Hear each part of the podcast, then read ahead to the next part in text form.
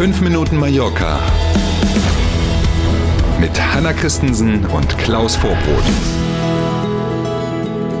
Auf geht's, Feiertage hin und her, langes Wochenende hoch und runter. Wir sind trotzdem da, fünf Minuten Mallorca. Heute mit einem ganz besonderen Gruß in die Hauptstadt von Österreich oder wie wir sagen, Halloween. Genau. Schönen guten Morgen. Morgen ist auf Mallorca Feiertag. Wir sind also quasi mitten in einem langen Wochenende und schauen deswegen jetzt mal etwas genauer auf das Thema Halloween.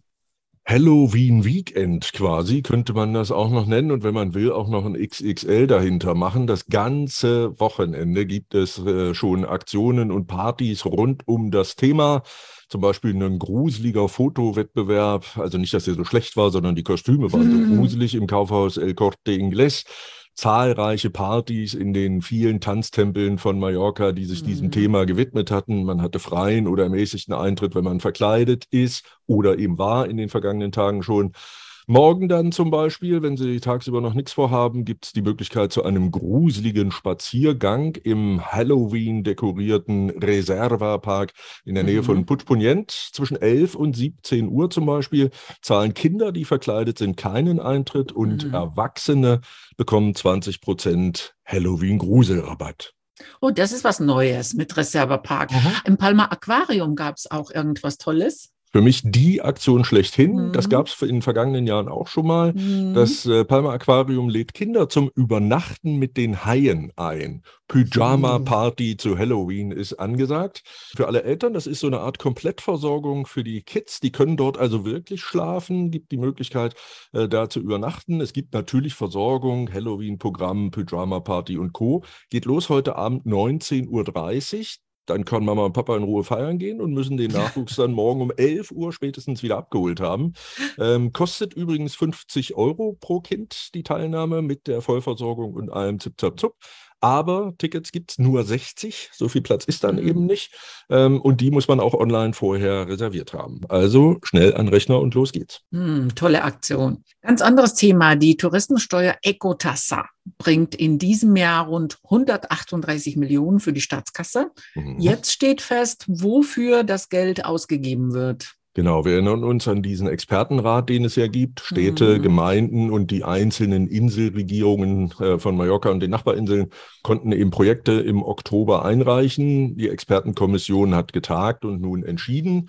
Allein 30 Millionen Euro gehen in die Wiederbelebung. Äh, Eigentlich ist es sowas wie ein Neubau der Zugstrecke zwischen Manacor und Arta. Hm. 20 Millionen gehen in die Sanierung des ja, teilweise wirklich sehr maroden Trinkwasserleitungsnetzes hier auf Mallorca. Aber es wird auch der soziale Wohnungsbau gefördert, die Umstellung der Landwirtschaft auf Nachhaltigkeit wird unterstützt und die Regierung kauft auch Grundstücke und Naturflächen, um zu verhindern, dass dort gebaut werden kann. Mhm. Einige der Themen hören sich nicht so danach an, dass es mit Ökosteuer und Tourismus zu tun hat, oder? Tatsächlich klingt so. Trotzdem gibt es natürlich einen Rahmen, in dem sich die Projekte bewegen müssen, damit man überhaupt förderfähig ist. Und diesen Rahmen kann man tatsächlich grob beschreiben. Nachhaltigkeit, Umwelt- und Naturschutz gehört dazu und eben das Abfedern der Folgen des Massentourismus. Und unter dieser Überschrift dürfte eben zum Beispiel die Förderung sozialer Wohnungsbau äh, Hm. stehen, weil eben so viele Immobilien hier zu so hohen Preisen gekauft werden, dass die einheimische Bevölkerung sich das teilweise jedenfalls nicht mehr leisten Hm. kann. War ja. Mhm. Äh, eine Deutungsfrage, würde ich sagen. Die Feiertage und das lange Wochenende bringen übrigens noch einmal neue Rekordzahlen am Flughafen mit sich. Und zwar ordentliche. Rund 3550 Maschinen werden seit Donnerstag und noch bis morgen, also Dienstag, an Palmas Airport abgefertigt. Das sind rund 1350 mehr als zum gleichen langen Wochenende im Jahr 2019 vor Corona.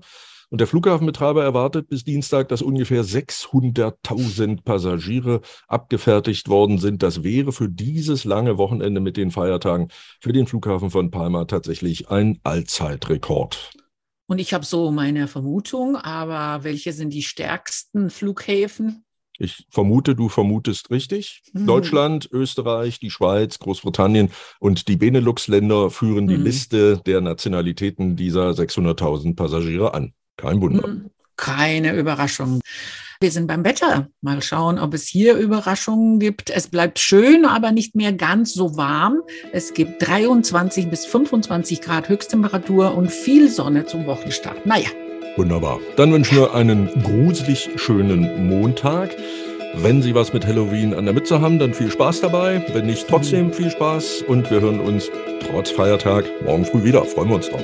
Bis morgen um sieben. Sie es gut. Tschüss.